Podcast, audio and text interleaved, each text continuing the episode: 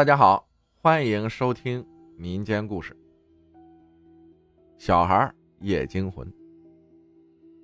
我是民间故事的听友，听你的故事已经有挺长时间了。以前听这档故事当解闷儿，后来我的女儿也发生了类似的事儿，决定和大家说说。大概是今年夏末的某一天，我因为有事儿把我的女儿交给我妈，也就是她外婆，带了一晚上。第二天去接来，在女儿去外婆家住的前几天，家里附近有一位八十三岁的老人过世了。其实，在此之前，他的身体非常硬朗，是一位偏瘦却精神抖擞的老人家。他家有四个儿子，大儿子住在我家隔壁，他住三儿子家。在大儿子家吃饭，我在家带娃，经常能碰着他，和他打招呼，有事没事就经常的闲聊几句。所以就比较熟络。听他聊起，他早年读过一点书，当过村委，做事说话比一般老人家得当，深明大义。这扯远了，我们回头说这老人家他是怎么过世的。我们这里的夏季完结后也要收一次稻谷，当时那老人家正在帮着自家的某个儿子晒稻子，中午大热天中暑突然去的。送去医院没有抢救过来，说来也奇怪，他去的第二天五点左右，我做了一个梦，梦见他来跟我道别。梦里他说：“别太难过，每个人都要走这一遭。”说完，我难过的醒来，醒来六点，正好听说人还剩一口气儿，抬回了家。我的家人们当天晚上就去追悼了。听到这一消息，我非常难过，想和家人一起过去。家里人告诉我，带孩子不能去那种地方。对孩子不好，那晚我就没有去。但是老人家生前对女儿很好，我觉得应该去送送她，所以第三天早上就去送了送她，就回去了。但是就在这个时间里，我开始心神不宁，我老感觉一到晚上，总有人在各个角落盯着我们。晚上和女儿睡觉，总感觉有人躲在哪个角落，女儿一直说：“妈妈，我害怕。”我女儿才两岁多，虽然平时胆儿小，但是从来没晚上说过害怕。而且那两天晚上，我们去洗手台洗涮，路边的感应灯都会亮。我们洗漱台旁边就是一个大窗户，大窗户斜对面就是我们的老房子。老房子养了两条土狗，在没有围墙的前院，中间就是一条乡村水泥路，路边正好是道路感应灯。就这样，每天我们去刷牙的这个点儿，九点半到十点左右，路灯就会亮两下，好像有什么人经过，狗就开始叫，直到路灯暗了才停止叫声。后来我回忆，确实是灯亮了后，狗才开始叫的。一连几天都是这样。后来，快接近老人头七的时候，我去娘家住了。两天后，我有事先回去了，让女儿。多住了一晚。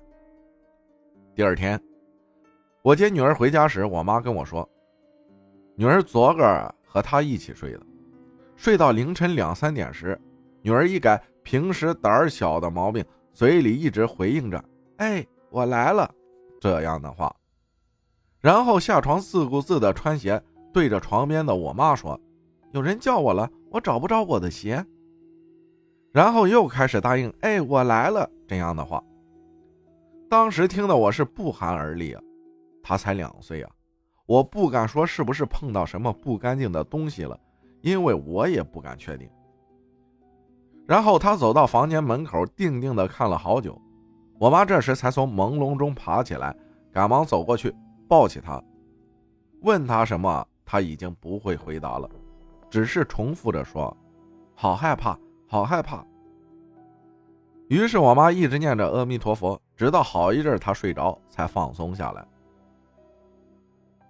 她说她当时朦胧中看见月色正好，房间门口就是大厅，一个人也没有，只看到夜色中我女儿的身影和听到她的声音。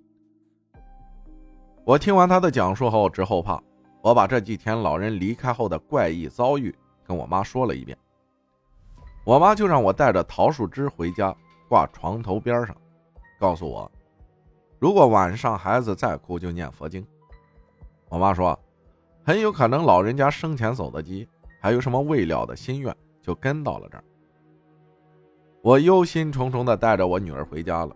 回去的路上，我仔细地引导她，问她看到了什么，是不是那过世的老人家？他长什么样？说了什么？诸如此类的问题。最后，我女儿的回答把我吓了一跳。她说：“那奶奶叫她过来吃好吃的，脸白白的，脸上有两个黑洞，一直在窗前叫她。”我惊了一身的冷汗，给我害怕的。如果不是十分熟悉，我女儿她一定不敢走出去。想到这里，我更加不安。我把这事儿又告诉了我的闺蜜。闺蜜从小就比较信这些，她从她外婆那儿得知一些方法。事情到这一份上，我也不管管不管用了，通通要试试。毕竟神婆这些我们也不知道是真是假，就自己来了。闺蜜吩咐我晚上十二点买好纸钱，点上三根香，插在今晚刚出锅的第一碗米饭上，找个十字路口祭拜，并说些好话，让她吃完就走，哪儿来回哪儿去，不要吓着孩子。有什么未了的心愿可以托梦，能完成的尽量完成此类的话，然后就返回，途中不要回头。我一听，顿时也吓得不行，我也胆小啊。当天晚上，我和我妈又商量了一番。决定九点就过去。由于我实在太害怕，很快就把一切都做完了。当天晚上并没有什么奇怪的事儿。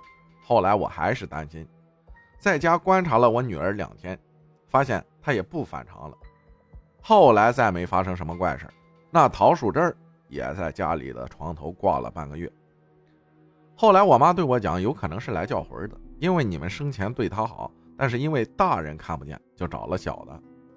我当时一听，啊，觉得也许是走前还想来看看我们吧，但是想想还是后怕。